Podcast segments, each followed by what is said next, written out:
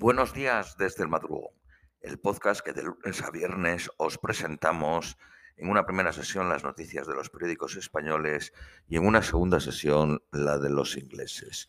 Vamos con las de hoy, lunes 20 de junio a las 2 y 8 de la mañana en España. Periódico El País. La OTAN advierte de que la guerra en Ucrania puede durar años. El secretario general de la OTAN dice que Rusia ha intensificado sus ataques a Ucrania desde el visto bueno de la Comisión Europea a que Ucrania sea candidato a la Unión Europea. Austria reactivará una planta de carbón ante una eh, disminución del gas ruso. Rusia asegura haber matado a 50 oficiales ucranianos, incluidos generales, en un ataque con misiles. Los ucranianos resisten en la planta de la ciudad clave de Severodonetsk.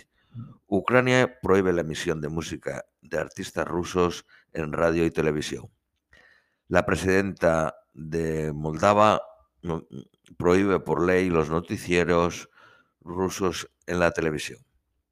Macron pierde la mayoría absoluta en las elecciones legislativas de Francia. El partido de Le Pen consigue grupo propio al alcanzar su mejor resultado en unas legislativas. La candidatura del presidente será la primera en escaños, pero tiene que pactar para gobernar. La alianza de Melenchon obtiene 124 escaños de 577. La abstención fue del 53%. Los trabajadores de una tienda de Apple de Estados Unidos se sindicalizan por primera vez. Periódico ABC. Colombia gira a la izquierda. El exguerrillero Gustavo Petro logra una ventaja de tres puntos y medio y será el presidente de Colombia. Comienza la guerra del gas entre Rusia e Italia. Gazprom le corta el 50% del suministro. Putin afirma que no está en contra de la entrada de Ucrania en la Unión Europea porque no es una organización militar. Según un estudio del Consejo Europeo de Relaciones Internacionales, Europa se ha dividido en dos grandes bandos, los partidarios de una línea dura contra Moscú y los partidarios de una paz negociada. Italia, Alemania, Rumanía y Francia son los líderes de la paz negociada y Polonia, Reino Unido, Finlandia y Portugal de una línea dura. España está en una posición intermedia. El jefe del Estado Mayor británico insta a sus tropas a estar preparadas para volver a luchar en Europa. El Kiev Independent dice que Rusia ha perdido 33.600 hombres, 1.468 tanques, 216 aviones y 181 helicópteros. Dinamarca convoca de urgencia al embajador ruso después de que un buque de guerra entrara dos veces en sus aguas. Periódico Cinco Días. Los hoteles amenazan con una planta, con un plante, si el inserso no sube un 40% en los precios. Alemania utilizará más carbón ante las restricciones de gas. Perdón. Mango abandona la venta directa en Rusia. Los extranjeros ya compran más vivienda en España que antes de la pandemia. Periódico El Economista. Tecnalia convierte amoníaco con hidrógeno en Birmingham.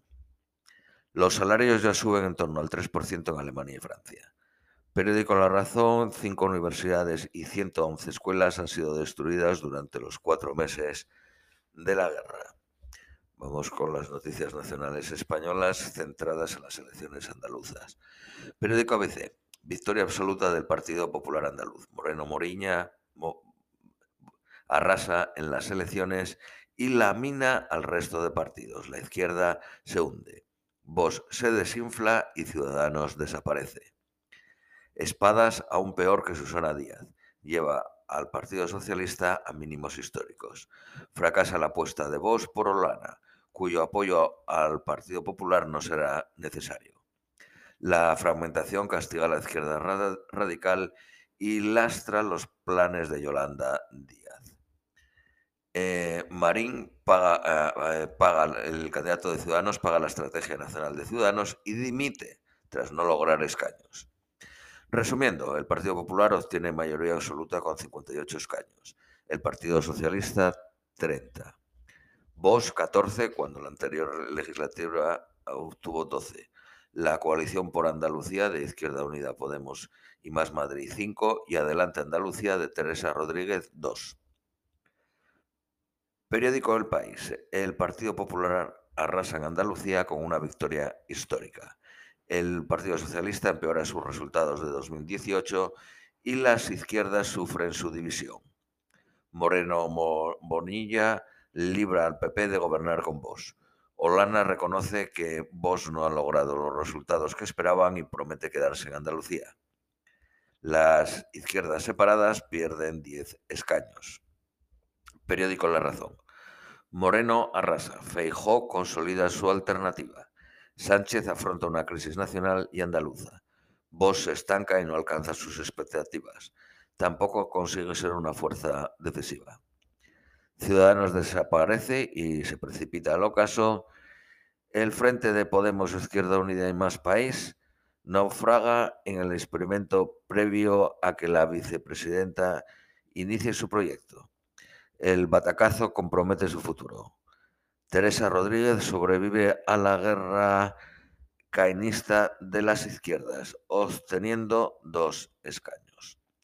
Perdón por la equivocación, antes dije más Madrid cuando es más Andalucía, me parece que es el más país. Bueno, esto es todo por hoy. Os deseamos un feliz lunes y os esperamos mañana martes.